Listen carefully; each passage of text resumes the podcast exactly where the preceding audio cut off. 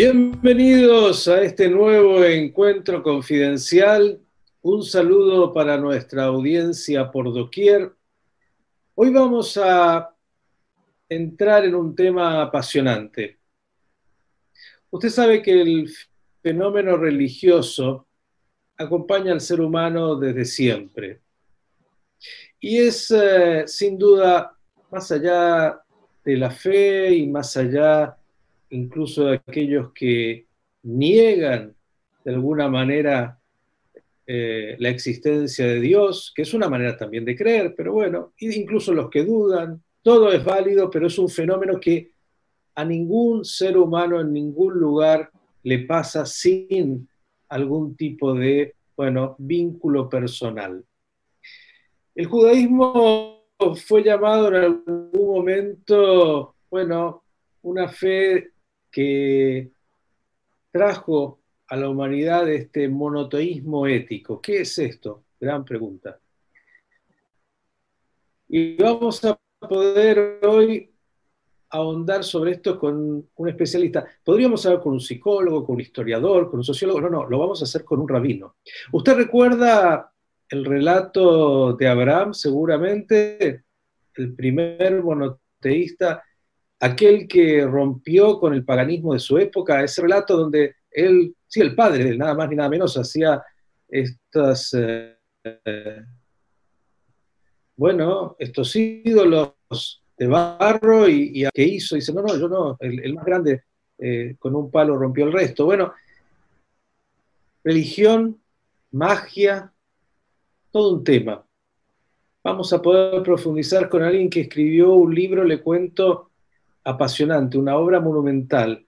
Tiene 570 páginas con 900 citas al pie para que usted entienda que no solamente lo que él piensa, sino que trajo mucha información y fuentes sobre algo que, claro, para los judíos eh, debe ser un tema. Él me contaba como una anécdota, hace unos años eh, nos encontramos aquí en Buenos Aires en un auto me dijo, estoy escribiendo esto, ya lo tengo listo, pero no sé si lo voy a publicar porque tengo un poco de temor. Voy a ir contra, contra muchos mitos, contra muchos más que mitos, estas supersticiones que están incorporadas. Y, eso también significa de alguna manera a veces ir contra el establishment, porque en muchos casos también aparece eh, esto incluso inculcado por maestros. ¿Eh? Sí, sí, tal vez ellos también lo tienen. Dije religión y magia, y agrego como último concepto antes de presentar con quién estamos, que Buber decía, existe un Dios de los filósofos y un Dios del pueblo.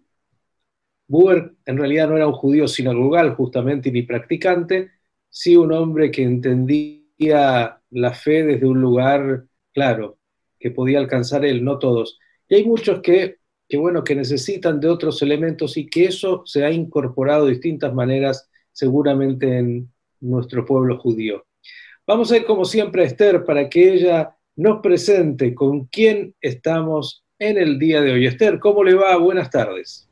Muy bien, muchas gracias, muy buenas tardes. Nuestro invitado de hoy es el rabino Yerachmiel Barilka. Él nació en Buenos Aires, Argentina, en 1943. Se formó en judaísmo, derecho y ciencias sociales. Es uno de los mayores difusores de la cultura judía en el mundo hispanoparlante. Asumió la dirección y presidencia de cantidad de escuelas e instituciones formadoras de la comunidad en Nueva York, en México, Argentina, España e Israel. Fue corresponsal para el Medio Oriente en diversas cadenas televisivas y medios radiales, periodísticos y digitales. Publicó trabajos y libros sobre temáticas de identidad. Estimado Rabino Yerajmiel Barilka, un hombre de Radio High también y tan querido, ¿cómo estás? Muy bien, muy bien y muy contento y muy feliz y muy orgulloso por el honor que me das a permitirme dialogar contigo en este programa que es tan importante para tanta gente, como decías antes, eh, que lo escucha y lo ve por doquier. Querido Yerajmiel, hice una introducción donde dije algunas cosas. Somos un pueblo milenario y en todo el proceso, de alguna manera, se han ido incorporando cosas, algunas creencias, hay algunas que están muy arraigadas. y que seguramente, bueno, no todas responden a ese monoteísmo ético de un Dios sin nombre, de un Dios sin forma, de, bueno, tratar de apartarnos y rechazar la magia, eh, casi como introducción, por decirlo así, a tu libro, que, bueno, que ahonda sobre esto desde el punto de vista fenomenológico y desde el punto de vista también después hablaremos de algunas, eh, algunas cosas en particular. ¿Cómo, cómo ves esta, esta realidad? El ser humano es un ser complejo eh, y poder abstraer la imagen de Dios tal cual como el judaísmo quisiese, es una obra ímproba. ¿Por qué? Porque nosotros estamos acostumbrados a tocar cosas, a ver cosas, y vivimos en medio donde en, la antigüedad y también en nuestros días el paganismo ahora asume otras formas. Eh, hay que ver para creer. Entonces tenemos un Dios que eh, nadie puede ver, que está en todos lados y no está en ninguno. Que a veces, muy rara vez lo percibimos, hace su presencia y por lo general está escondido, que no podemos representar, que no podemos nombrar, porque cuando queremos referirnos a Él tenemos que recurrir a alguno de sus atributos o alguno de los atributos que nosotros como seres humanos le damos, que ni siquiera sabemos si son atributos verdaderos eh, de él como figura, que es tan grande, tan grande, tan grande, que según nuestra propia tradición debió hacerse un poco más pequeño para dar lugar a la existencia del mundo. Y el ser humano eh, le resulta difícil abstraer y necesita ir construyendo todo tipo de sucedáneos concretos, pero muy fuertemente concretos que le hablen y que él pueda hablar. Por eso en las civilizaciones había dioses para todas las cosas y para todos los usos. Había dioses como los troncos de madera, a los cuales se les rendía pleitesía, estaba la luna, estaba el sol, estaban las estrellas, estaban los signos del zodíaco, lo que nosotros llamamos en hebreo las mazalot, y de ahí la Gemara dice que nosotros, el pueblo judío, no tiene mazal, hay mazal de Israel, refiriéndose a que ni siquiera podemos eh, pensar en representaciones zodiacales que lentamente se fueron perfilando, se fueron infiltrando, se fueron aceptando, en una lucha que eh, los rabinos debieron hacer entre eh, ganar clientela, y lo voy a decir en la forma más burda, tú sabes que yo no suelo eh, ocultar mi pensamiento, para eh, simplemente eh, poder comunicarse con la gente que de otra manera no lo hubieran podido hacer. Y enfrentándose con otros rabinos. Y lo paradojal, lo paradojal es que aquellos rabinos en el transcurso de la historia que quisieron seguir el camino de los profetas, de quitarnos toda referencia pagana, perdieron la guerra. Así como yo sé de antemano que todo lo que he escrito en el libro, con tanto detalle, con tanto trabajo, en tantos años de investigación, en definitiva va a ser eh, algo que va a tener muy poco efecto sobre las personas. Y entonces me dirás, ¿y por qué lo escribiste de todas maneras? Porque quiero darle la oportunidad a que cada persona pueda entender por lo menos de dónde salieron aquellas cosas en las que cree porque necesita creer para poder salir de los temores que todo ser humano, esté donde esté y en toda la historia, tiene. Y necesita apoyarse para salir de esos miedos y las supersticiones son maravillosas para eso, aunque a la larga obviamente no tiene ningún efecto. Has centrado en tema de manera directa y, y fantástica, en esta tensión que existe, como muy bien dijiste, entre el profetismo, y los profetas también perdieron, por decirlo así, ninguno tuvo éxito, y lo que en esa época ya era también la costumbre popular del pueblo, las acciones concretas. Esto yo decía entre esa religiosidad filosófica, por llamarla de alguna manera, aunque el judaísmo también sobre esto podría decir algo, eh, y la magia y la superstición y dijiste la necesidad de tocar de manera concreta, de poder eh, de alguna forma responder, también dijiste a la incertidumbre, a los miedos, estamos en una época, como no, siempre los hemos estado porque es existencial al hombre, hoy aún más todavía, en incertidumbre y miedo. Digo, cuando tocas esto, eh, primero me parece apasionante además Yerajmiel porque hay una cierta creencia, por lo menos en algunos judíos, y esto ya no habla todavía de, lo que vamos a hablar del libro, de que el judaísmo es una entidad pura, una, una, una creencia que, que, comenzó con Abraham inmodificable en el tiempo y que, bueno, nada fue o ingresó en nuestra concepción de esa divinidad que decías sin nombre, sin forma, y ella, ayer, eh, seré el que, el que seré, que, que a darle un atributo, como dijiste, es limitarlo y finalmente tampoco habla y ni puede. Digo, vamos a esto un minuto.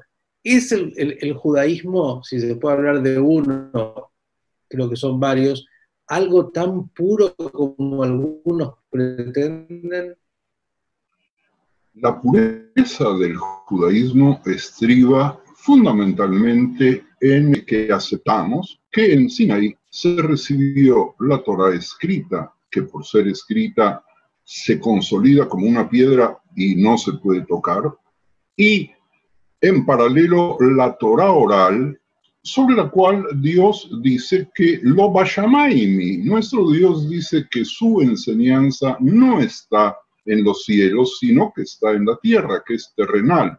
En otras palabras, que la interpretación dinámica de lo que está escrito en la Torá, que por estar escrita casualmente, valga la redundancia, se convierte en algo casi pétreo porque es intocable. Ese proceso de caminar pensando, viendo qué sucede y cómo esos escritos pueden contestarnos en cada época a cada pregunta, hace que la dinámica judía sea tan amplia. Y esa dinámica judía es una dinámica en la cual nosotros, por un lado, influimos con a todos nuestros vecinos. En cada lugar donde había un judío, el vecino estaba influenciado, pero al mismo tiempo recibíamos la influencia de nuestros vecinos. Y teníamos que hacer un proceso un proceso nada fácil de poder decir, bueno, esto no contradice el pensamiento en un Dios uno, que ese es el fundamento judío, definido en, dos palabras, obviamente, y sus mandamientos. Y eh, vamos a permitirnos ciertas partes de cierto juego porque, eh, lo que decía antes, hay personas que necesitan de elementos externos para poder afirmar en una de las paradojas más terribles, el judaísmo está lleno de paradojas, el poder llegar a Dios uno, tener que desviarse un poquito en algunos rituales que eh, los mismos profetas no quisieron y que los mismos rabinos no aceptaron.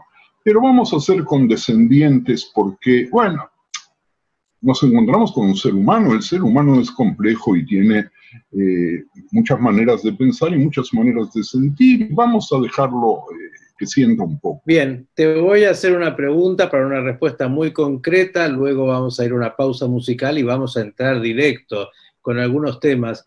Cuando algunos sacralizan el ritual, no importa cuál sea, ¿eh? ¿no están también cayendo en algún lugar de superstición Voy a darte un ejemplo muy concreto, pero muy, concreto y que tiene que ver con la lectura de la Torah de los últimos días. Nosotros leímos para Bait Hanan y, y leímos los diez mandamientos. Y eh, la pregunta es, cuando se leen los diez mandamientos, ¿debemos estar de pie o tenemos que estar sentados? Una pregunta que en todas las sinagogas provoca conflictos terribles. Y yo puedo eh, contarles, contarte a ti, contar a todos los que nos están eh, presenciando en estos momentos algo muy simple. Maimónides y quienes lo siguen a Maimónides dicen, los diez mandamientos tienen la misma santidad que cualquier otro precepto, que cualquier otro versículo, que cualquier otra letra, por lo tanto lo tenemos que escuchar sentados porque no podemos determinar que los diez mandamientos que otras religiones, que otros pueblos convirtieron en su propia síntesis de existencia, eh, sean eh, más o menos importantes que eh, el espantar a, una ave para poder tomar sus huevos. Y resulta que en algunas comunidades se lucha porque es importantísimo que estén de pie. Y eh, hubo un rabino en Jerusalén que falleció hace relativamente poco tiempo, el rabino Mashash, que sabía lo que decía Maimónides y que él venía del Marruecos español y, y, donde ahí la gente venía a la sinagoga especialmente para escuchar la música y escuchar los diez mandamientos porque les llenaba el corazón hasta la próxima lectura de la Torah. Y entonces cuando él veía que la gente se paraba, decía, bueno, que se paren, vamos a escuchar los diez mandamientos de pie. La gente no sabe esto que yo te estoy contando, pero esto es lo que responde a tu pregunta. Cuando nosotros sacralizamos el sentarnos o el pararnos, estamos, obviamente, por un lado, muy lejos de comprender de qué trata el ritual, de qué va el ritual. Si nosotros tomamos los textos del Sidur que fueron acumulándose en el transcurso del tiempo y no nos permitimos agregar absolutamente nada, estuvimos en Tisha B'Av hace unos días. ¿En qué sinagoga se recuerda la Shoah? Que probablemente haya sido el símbolo de la destrucción más grande. O, para ir un poquito más lejos, ¿acaso nosotros tenemos ya algún tipo de ritual aceptado y consensuado sobre Yom Ha'atzmaut. No, porque la gente no puede tocarlo, porque el Sidur está ahí. Y voy, perdóname que tú pediste que sea eh, breve, pero eh, tengo que decirlo porque me has provocado eh, algo que, que siento profundamente. Cuando se produjo la impresión del primer Sidur, cuando los tipos de impresión eran de madera, apenas descubierta la imprenta, y el, en ellos se dice abógera Zetzer, en español se diría el linotipista, pero no sé si cuando se hacía con madera también se llamaba linotipo. Cometía un error y el error entraba en el Sidur. Y había que hacer una segunda edición y se modificaban, se agregaban algunas cosas, eh, letras más bonitas. El copista copiaba el error y agregaba el propio y luego venía otra edición y se agregaba el primer error, el segundo error, el tercer error y el cuarto error porque se había santificado el error. Y cuando en nuestra época de pronto descubrimos que hay errores, que hay frases alternativas que vienen entre paréntesis, hay que decir esta o la otra, y la gente le quita los paréntesis porque eh, como son muy piadosos, somos muy piadosos, no sea que vayamos a eh, saltear una palabra cambiándole absolutamente el sentido al texto. Entonces, eh, tenemos un problema, Miki, tenemos un problema muy serio. bueno, y sobre eso, si quieres, hablamos. Yo a tus órdenes.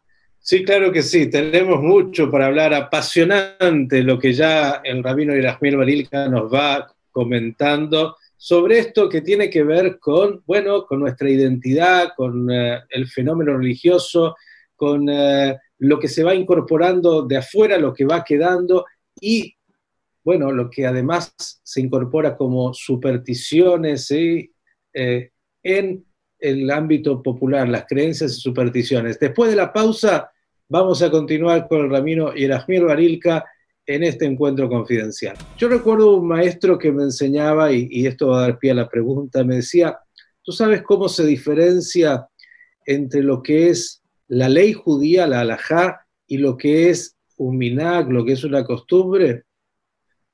Y entonces, no sé si el rabino tiene la respuesta, pero para no poner un compromiso, alguien que él conoció mucho me decía, es así, por aquellas cosas que los judíos peleamos y nos matamos en términos de las discusiones, siempre son minag, siempre son una costumbre. Sobre la halajá, sobre la ley judía, no, eso no nos preocupa demasiado.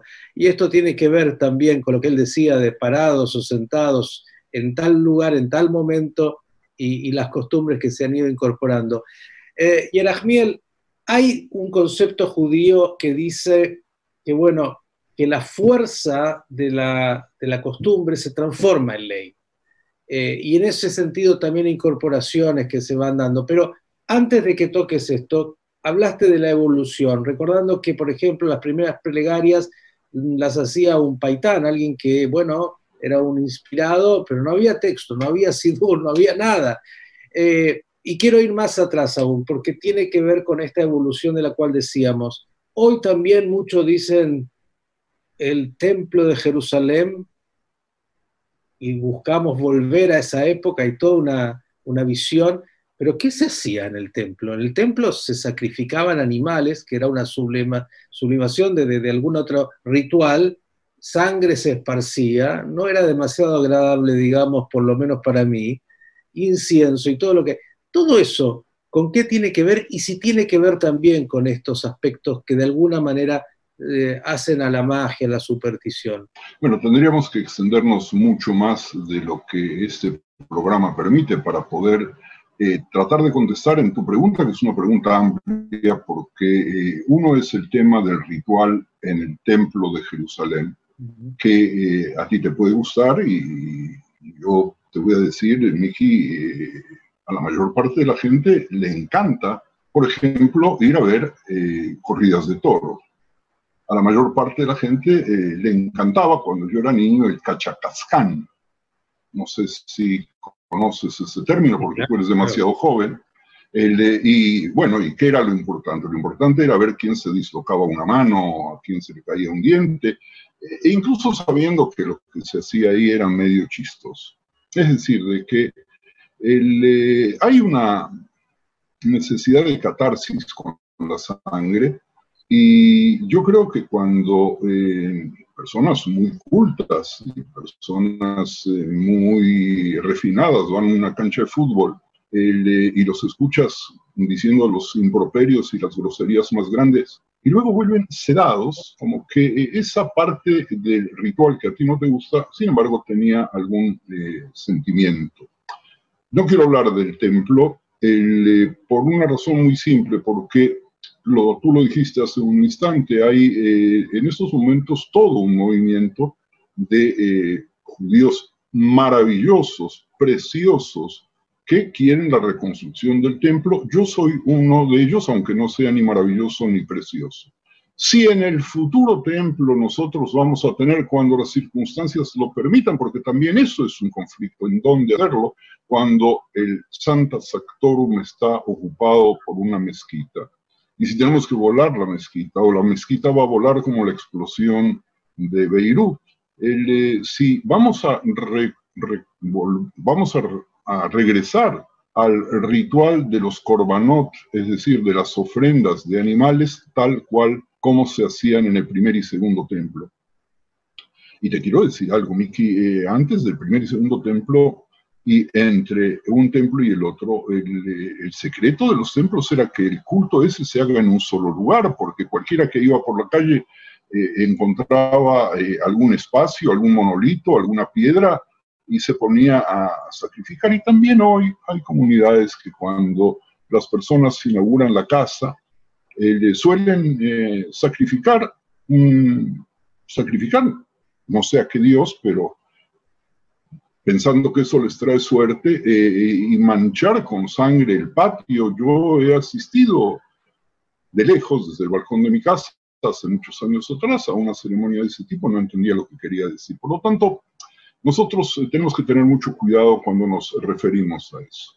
Es evidente, es evidente que Dios no necesita de nuestros sacrificios de animales y es más que evidente que Dios no quiere sacrificios humanos. Y de alguna forma nos lo enseñó cuando Abraham ató a Isaac y estuvo preparado para sacrificarlo e inmolarlo. Y le dijo, hasta aquí, hasta aquí. Y la enseñanza que yo saco de, de la atadura de Isaac, porque eso quiere decir la palabra aqueidad, porque no hubo sacrificio, es que eh, ese es el mandamiento de que nosotros no tenemos que matar a nadie por los dioses, que se siguen matando y se seguían matando hasta hace muy poco tiempo y todo el, nuevo martirologio de ciertas sectas y de ciertos países y de ciertas sectas religiosas que convierten al dios de la muerte en el dios de la vida y pierden la ubicación absoluta de las proporciones, nos indica de que hay una necesidad casi humana de hacerlo. Es evidente que cuando a nosotros se nos permitió hacer sacrificios y se estableció un ritual de los sacrificios, era para evitar que nuestra animalidad vaya a sacrificios irreparables, porque tampoco nos tenemos que hacer los santitos. yo fui, en, en, alguna oportunidad fui vegano, en otra oportunidad fui 15 de AF, nuestra cena fue de bifes, no de la calidad de la carne latinoamericana, entonces tampoco nos hagamos los eh, exquisitos que nos da el asquito ver la sangre, porque cuando compramos en el súper la carne, los que comemos kasher y aquellos que no, la compramos eh, envasada, con celofán, con buen olor, y nos olvidamos de dónde se sacó, y cuando eh, cocinamos un, pollo, un pavo, ¿de dónde lo sacamos? Un momentito, no, no nos hagamos más justos de lo que realmente son. Tenemos que analizar qué había junto con eh, la ofrenda de los animales y qué era lo importante de la ofrenda. Y para eso sugiero a mis amigos que no lean mi libro, porque no van a encontrar nada, pero si van a ir a los profetas y van a leer profeta tras profeta que dice, no, Dios no quiere, habla en nombre de Dios, no quiere sus ofrendas, lo que quiere es otra cosa, quiere vuestra conducta, que seáis decentes, que os comportéis con humildad, que seáis generosos. Entonces vamos a poder entender que el funcionamiento del ritual en el Beit HaMikdash a lo mejor facilitaba a algunas personas una necesidad enfermiza, pero presente y muy difícil de quitar, pero lo trataba de llevar para otro lado, lo trataba de llevar quizás a un momento de piedad al ver el sufrimiento del animal que se sacrificaba en ese momento. Dios no quiere el sacrificio de los animales, pero parece que el ser humano necesita de ciertos sacrificios. Voy a decir una barbaridad para ser humano. Sacrificios para ser humano, porque no puede abstraerse de eso. Eh, y, no sigo porque tu tiempo se va a acabar. Y si quieres, eh, pregúntame sobre la otra parte del ritual, lo que tú quieras. Bien, apasionante obviamente porque estás hablando, y creo que el judaísmo tiene esto, de un reconocimiento de la naturaleza del hombre y a partir de esto, como dijiste, eh, en esta escala de elevación espiritual, bueno, eh, uno, no todos pueden elevarse a, llegar a las grandes alturas y en el camino hay que arraigarse a otras e intentar darle una norma, un contenido y ojalá esa visión que decías de, no quedarnos que lo importante es en ese momento el sacrificio, sino lo que significaba y lo que posibilitaba. Y así en todo lo que tiene que ver siempre con el ritual. Pero quiero ir a algunas cosas de, las que has escrito y, más contemporáneas, por llamarlas así. Eh, cosas muy concretas, la gente lo ve. A ver, está el, que vas al Beit HaMikdash, mira lo que digo, al, templo hoy, en Yerushalayim, en tantos lados al cótel, y, te empiezan a dar los hilitos rojos para el Aina Ra, te dan el hilito rojo para el, mal de ojo.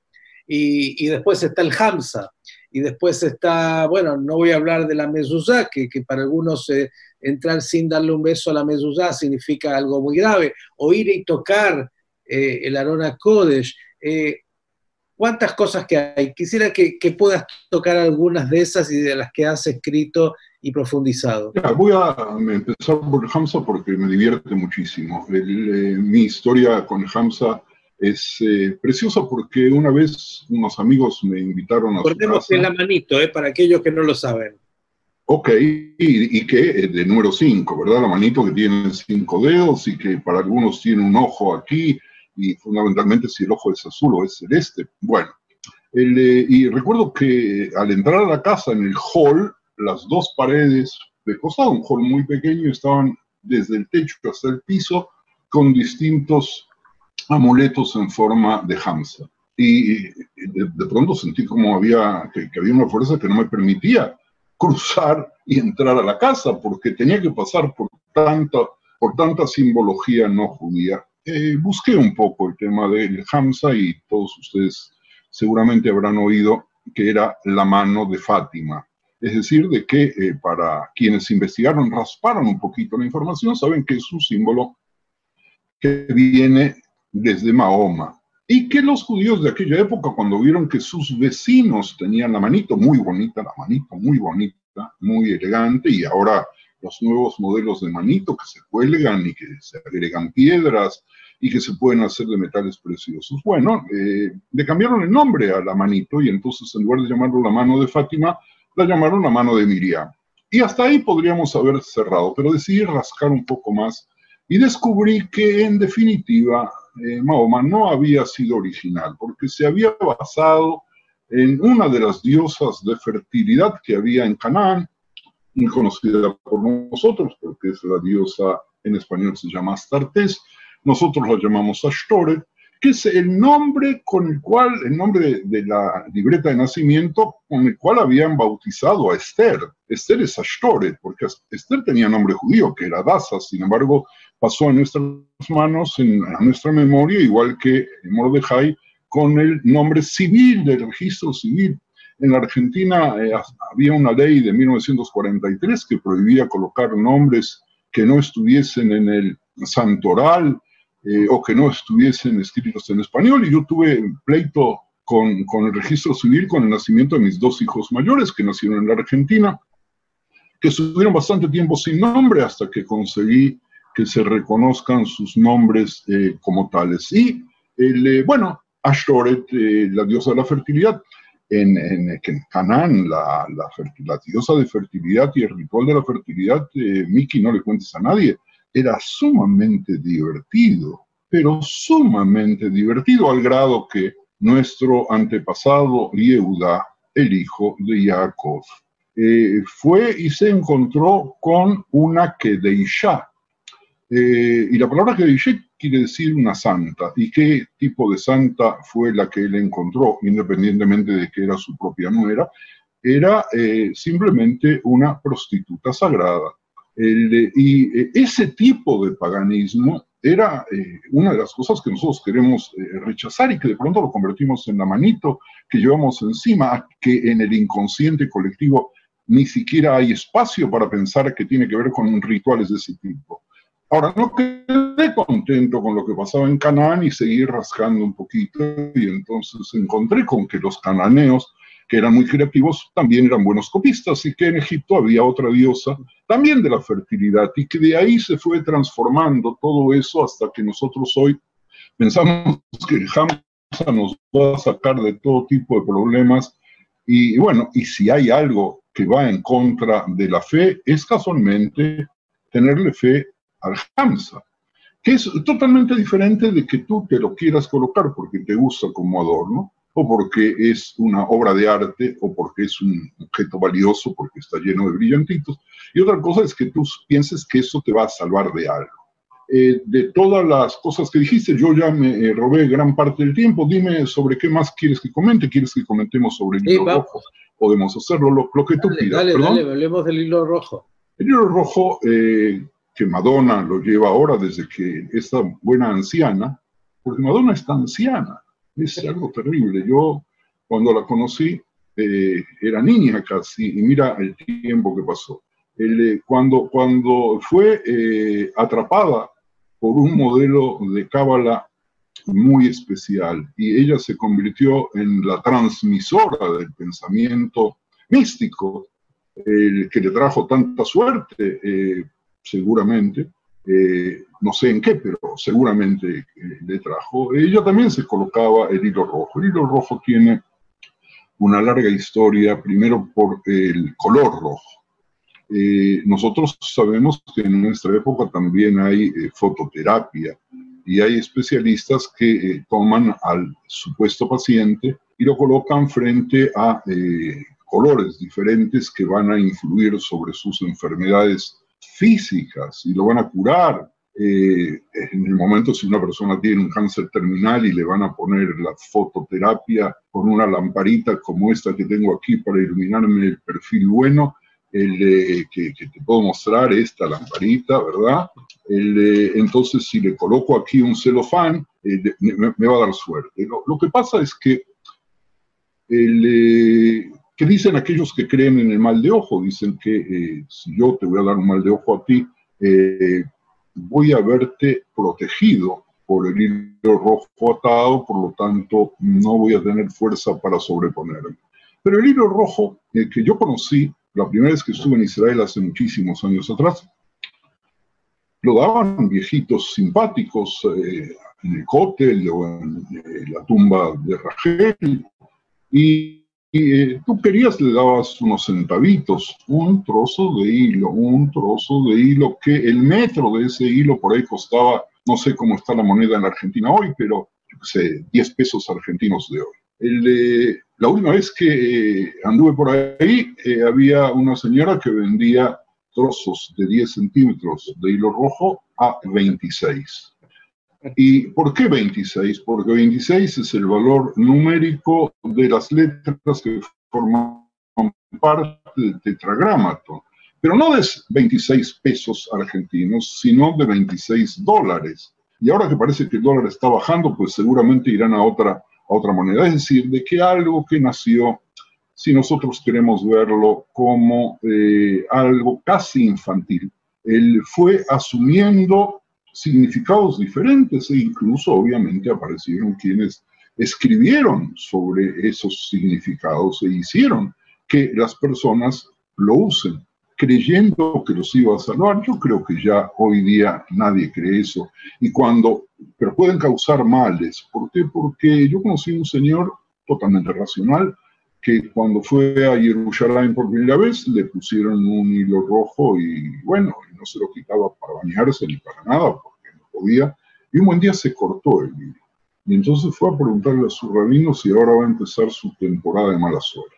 El de, y este tipo de cosas son aquellas cosas que nosotros, los seres humanos, que llevamos dentro nuestro temores, pánicos infantiles no elaborados, eh, usamos para protegernos eh, y nos dan una protección no de placebo, sino una protección mucho mayor, la protección mágica que hace que nada nos pueda afectar. Y si hace un rato hablabas de la pandemia, pues, eh, Miki, hay cosas horribles el presidente de una importantísima nación en el continente americano, se presentó frente al público, al pueblo, al pueblo apenas inició la pandemia, en lugar de tomar medidas que pudiesen haber evitado la enfermedad y la muerte de muchas de las personas que son sus ciudadanos, y sacó del bolsillo un trébol de cuatro hojas y dijo, protégeme, y dijo dos o tres palabras más, y dijo que la gente del pueblo le regalaba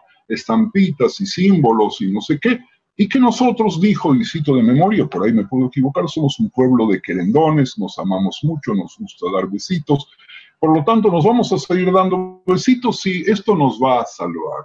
Y no solamente eso, sino que también en Israel algunos rabinos prometieron la protección contra la pandemia a través de brajot, y que para obtener esas brajot no había que decir oraciones ni había que cambiar la conducta, sino que había que hacer un giro para instituciones que existían o instituciones inexistentes como una manera de protegerse.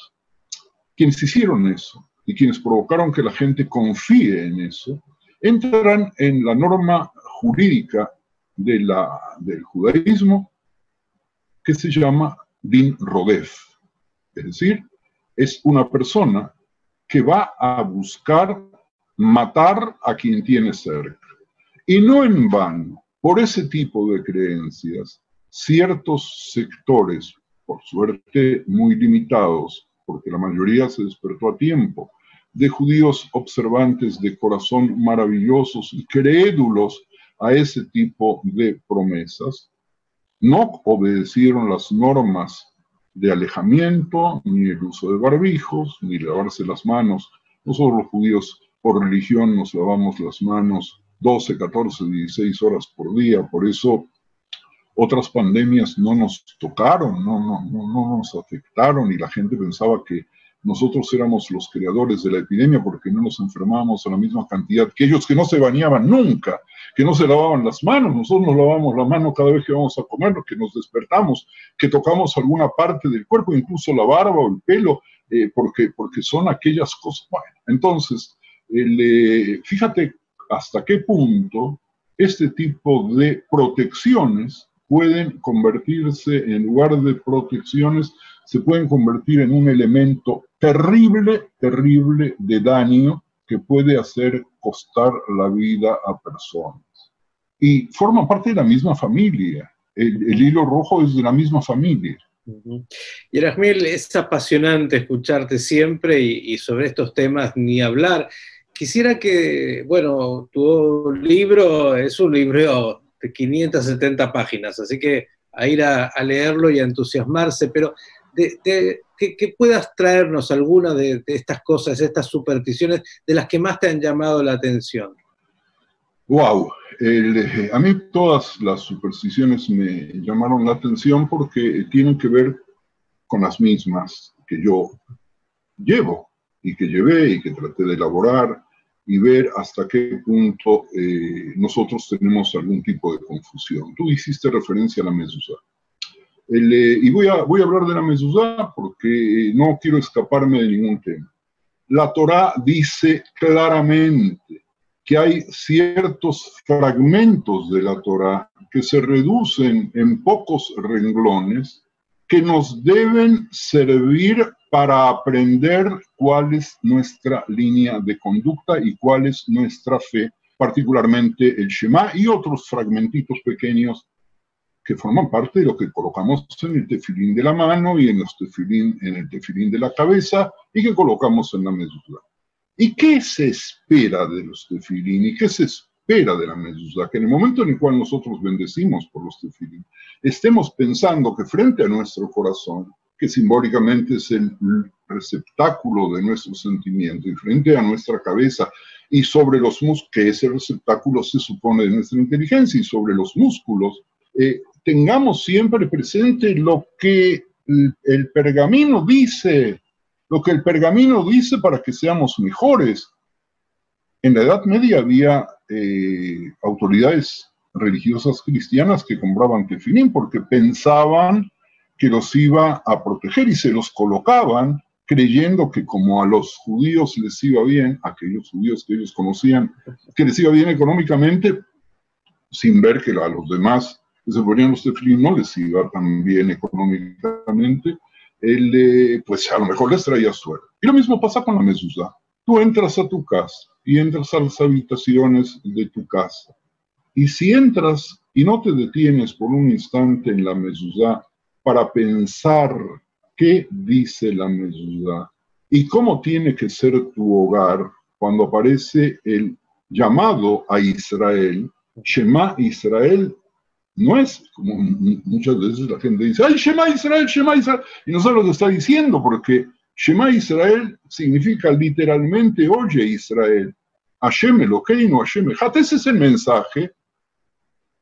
Dios el nuestro es uno. Ese es el mensaje. Entonces, si nosotros vamos a entrar a nuestra casa y vamos a entrar a nuestras habitaciones, donde están nuestras familias, y vamos a saber que estamos rindiendo culto al Dios uno que nos exige el cumplimiento de las mitzvot, también del hombre con el prójimo, y fundamentalmente las mitzvot del, orden, del hombre con el prójimo, entonces estamos cumpliendo con el objetivo de la mezuzá y con el objetivo de los tefilín. Si pensamos, si pensamos que la mezuzá es un seguro contra ladrones, y si vamos a tener la mezuzá puesta y entonces no van a entrar ladrones, no tenemos fe, no tenemos fe porque creemos en la mezuzá y no creemos en un Dios que a veces protege y que a veces se oculta y nos deja que nuestras acciones nos lleven porque nos dio una bendición, que a veces es una maldición, de poder elegir cada una de nuestras acciones.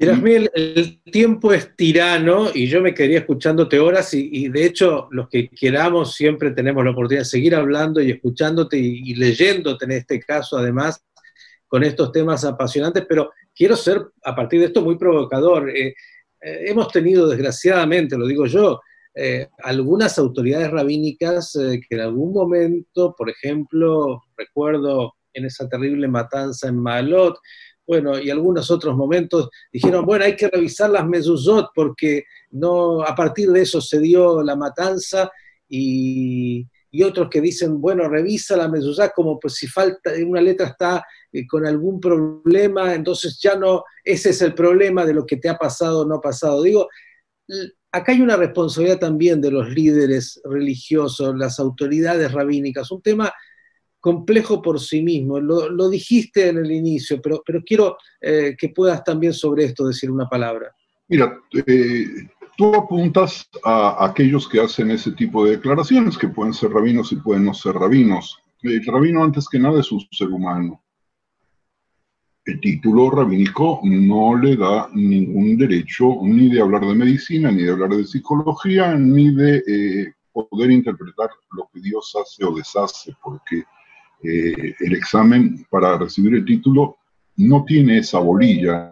me acuerdo del término bolilla que era cuando se daba examen en la universidad en la Argentina, no sé si se sigue, había que sacar... Ah, no, no, no eh, son los representantes de Dios en la tierra. Para nada, el, ah, señor, eso es muy importante aclararlo. Hay rabinos que saben más, hay rabinos que saben menos. Los rabinos tratan de interpretar lo que sus capacidades intelectuales les permiten y no siempre el hecho de que hayan aprobado las materias que le permiten ser rabino indica que tenga cultura general, ni que sepan de sociología, ni de psicología, ni de medicina, ni de astronomía, ni de ninguna de las ciencias. Eso es por un lado, pero yo no quiero apuntar eh, al lado de los rabinos, porque quiero pensar que incluso aquellos que dicen ese tipo de cosas lo dicen de buena fe que hay que revisar el, eh, las mesuzot, claro que hay que revisar las mesuzot, por lo menos cada tres años, y si no puedes revisar las mesuzot cada tres años y los tefilim por lo menos cada siete años, ¿por qué? Porque no podemos llevar algo que no sea perfecto como declaratoria de fe y que las letras estén eh, gastadas o caídas, que permitan incluso la lectura, una mala lectura del texto. Las cosas que nosotros amamos siempre las tenemos bonitas. Si tenemos una copa de vino para el kiddush y es de plata, pues vamos a tratar de vez en cuando de ponerle algún abrasivo para que se vea bonito. Eh, y, no solamente por el principio de Idur Mitzvah, que las mitzvotas tenemos que hacer muy bonitas. El pergamino, dado que está oculto tanto en los tefilín como en, en las mezuzot, nosotros no sabemos si está bien, tampoco sabemos si a veces eh, nos encontramos con la sorpresa de que se venden mezuzot que ni siquiera están escritas en pergamino o que fueron impresas ahora con los nuevos métodos de las nuevas impresoras, pues eh, pueden parecer hasta en tridimensional, como si fueran escritos por un escriba, pero no lo son. Entonces, vamos a poner en su lugar. Los textos de los pergaminos tienen que estar perfectos que cuando se produce una desgracia, alguien se acuerda de ir a abrir las mezuzot, puede suceder en el 99% de los casos que las mezuzot estén bien. Y puede suceder de que haya algunas mezuzot que están mal. Si en la letra X, por decir algo, la lamet o la bet de la palabra lev, de levavhem, de su corazón, eh, se borró, no significa que si la, la tiene esa letra fallada, el señor caiga fulminado por un ataque cardíaco. El, eh, quien haga ese tipo de relaciones, por un lado, demuestra que no entiende lo que es la postura y el lugar que Dios debe ocupar en nuestras vidas. Y si se quiere, y si se quiere, tampoco tiene fe en Dios, porque tiene más fe en una letra que en una decisión que Dios va a tomar, porque justo esa mezuzá en el doblez, por la humedad, por el frío, por el calor y por el tiempo, o porque la tinta que utilizó el escriba no era de buena calidad, o porque el pergamino no era de buena calidad, de pronto tenga ese error. Vamos a colocar las cosas en su lugar. Entonces, ¿tú quieres creer que a eso se debió? Créelo.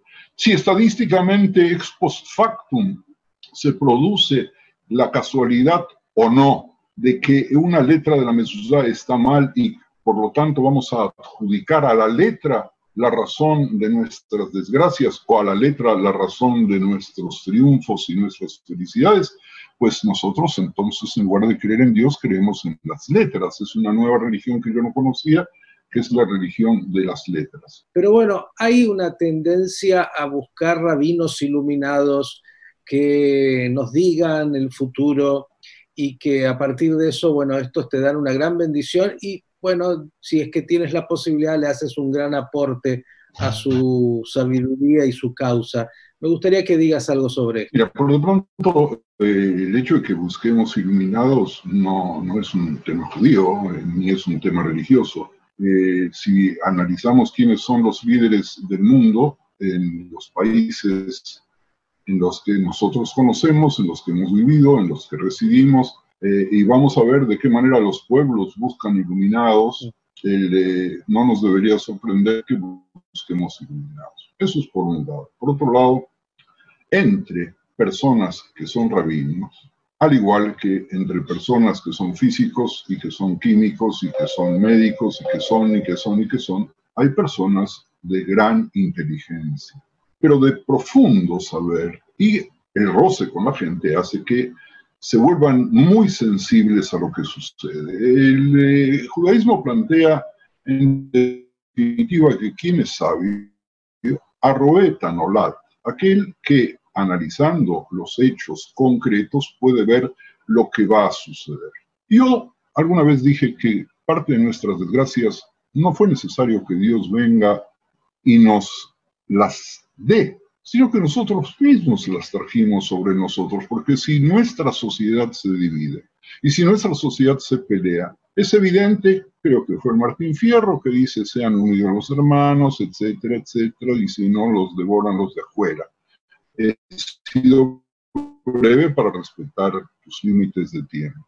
Entonces, que nosotros tengamos eh, tendencia a buscar santones a buscar eh, visionarios, a buscar políticos, es otra vez una muestra de lo que somos seres complejos. Agrego una palabra, mediums. Es exactamente lo mismo, es exactamente lo mismo, y, por eso no en vano, mira, hoy estuve estudiando un ritual que aparece en mi libro que es eh, fantástico porque eh, de casualidad lo vi en YouTube. hay varios peliculita sobre eso, que es eh, quitar el mal de ojo a través de plomo derretido. No sé si a Buenos Aires o a Chile o a Uruguay llegó ese ritual, que hay muchos santones que lo hacen. Eh, no, lo, no, lo voy a explicar ahora. Y yo dije, ah, caray, ah, caray, ¿cómo puede ser? Que, eh, porque el plomo que se derritió tiene una forma de ángel, como la lectura del café, ¿verdad? Eh, entonces, eh, quiere decir que ya se fue el mal de ojo y si tiene forma de diablo con la colita y los cuernos, como nosotros lo representamos, ¿qué pasa? O si el plomo cayó en la palangana con agua puesta sobre la cabeza del ahojado, quien tiene el mal de ojo, entonces significa que ya se curó. ¿Qué, nos pasa? Y nos pasa algo muy simple, Miji, somos seres humanos y nos prendemos en el sentido de nos agarramos así sea de un junco cuando sentimos que nos estamos ahogando, porque necesitamos la ilusión de poder salir de nuestros dolores y de nuestras desgracias. Por eso muchas veces personas gravemente enfermas o las familias de personas gravemente enfermas, cuando ven que los esfuerzos de la ciencia no van, recurren rápidamente a aquellos mediums o lo que tú quieras llamar magos eh, y a algunos rabinos, que no por ser rabinos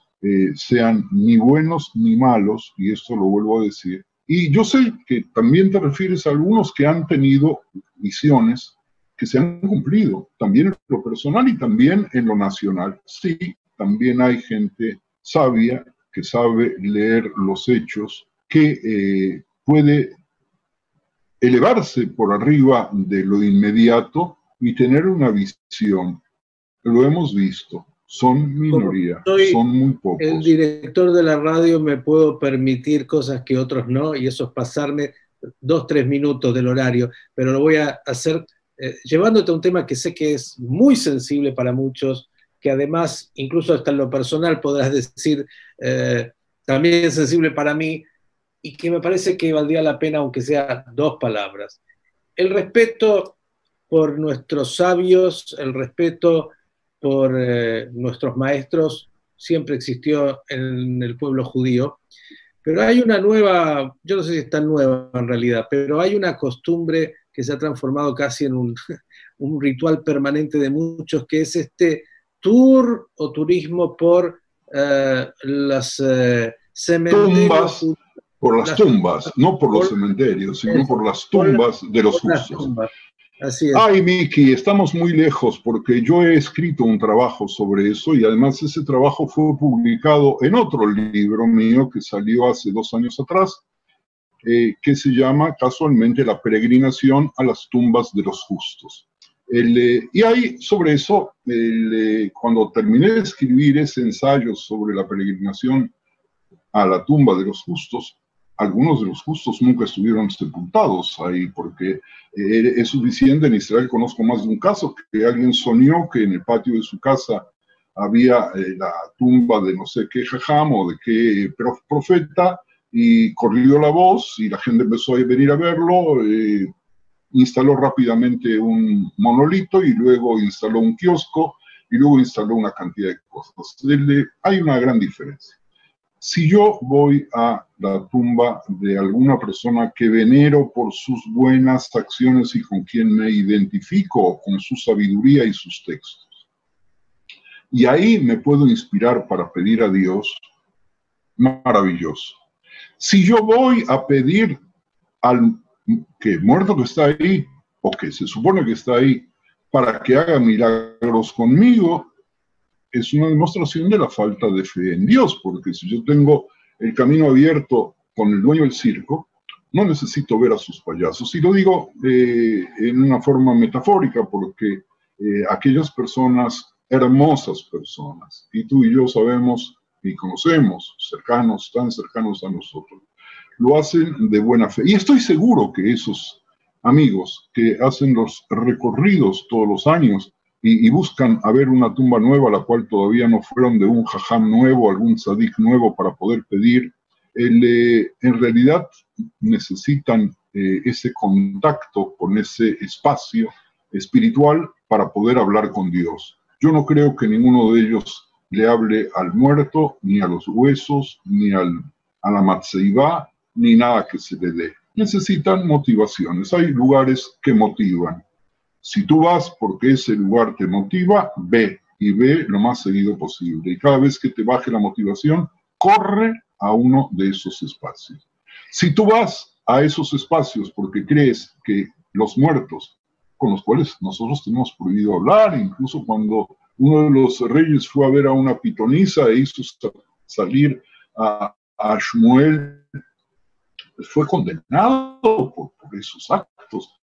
La Torah lo prohíbe, lo, lo, prohíbe con toda claridad de todas las letras. Entonces, bueno, esa es la cual escribí el libro, es decir, para que la gente pueda poder ir aprendiendo solos, con mucho respeto para quienes hacen ciertos rituales que no entienden, para tratar de entenderlos y si quieren que sigan haciéndolo y si quieren modificarlos, que los modifiquen pero siempre dentro del marco de la alajá, de la normatividad, no del costumbrismo, porque hay una diferencia entre la costumbre, que es fuente de las normas, y el costumbrismo folclórico eh, de las abuelitas, hermosas abuelitas, que yo siempre quise mucho, que venían con otro tipo de modelos culturales, porque casi todas ellas, y los abuelitos también eran analfabetos, y cuando ya eran leídos, era porque eh, habían leído en selecciones de Radio Digest.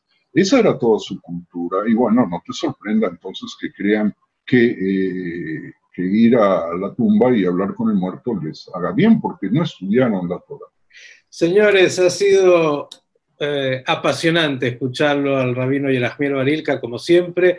En este caso, sobre su última obra, un libro que ya le decimos a todos deben, deben tener, si quieren conocer más de nuestra identidad judía, sobre estas supersticiones y creencias populares ¿eh? en el judaísmo, para por lo menos saber de dónde vienen y poder desde ahí, bueno, entender y conocer mucho más poder trabajar sobre uno mismo. Como lo ha dicho con tanta claridad, este, estos somos, estos somos los seres humanos, complejos, contradictorios, duales, con temores, con creencia profunda, pero a la vez con necesidades a veces mucho más terrenales y no siempre, bueno, que responden a esa filosofía, como decíamos el inicio, del monoteísmo ético tan extremo. En el camino han ocurrido cosas y ocurren cosas. Y Erasmiel, estimado Rabino Barilka, gracias. Y si le parece, incluso sobre este último tema, que, y cada uno, sigamos el diálogo abierto para, seguir profundizando. ¿Le parece? Seguimos profundizando y seguimos dialogando porque eso es judaísmo. Eilu Bailu Cuando nosotros discutimos pensando en la unicidad de nuestro Creador, aun cuando haya disenso y no estemos de acuerdo, estamos acercándonos cada vez más a su presencia, imposible de percibir, excepto con la abstracción humana que Él también nos dio. Muchas gracias, Miki, por la oportunidad de estar con eh, tu audiencia eh, y muchas gracias a quienes nos están viendo y escuchando. El, eh, y espero que si alguno de vosotros llegase a adquirir el libro, pues eh, que únicamente en la Argentina se puede lograr a través de Amazon o por la eh, plataforma Kobo, la plataforma japonesa, en edición digital y también en, eh, con posibilidad de escucharlo. Es decir, que la, la, plataforma de Kindle permite también hoy día que el libro sea un libro verbal. El, pueda leerlo y, quien quiere leer únicamente las eh, notas al pie de las cuales tú hablabas, te vas a encontrar que 900 y pico de citas eh, conforman una enciclopedia de judaísmo. Así que muchas gracias y bueno, nos vemos cuando tú desees. Queridos oyentes, estoy seguro que han disfrutado de este encuentro confidencial. Dios mediante, que sea hasta el próximo. Gracias. Hasta aquí fue Encuentro Confidencial de hoy. Un recorrido por la vida, trayectoria e intimidad de los protagonistas de la realidad. Los esperamos en nuestra próxima emisión.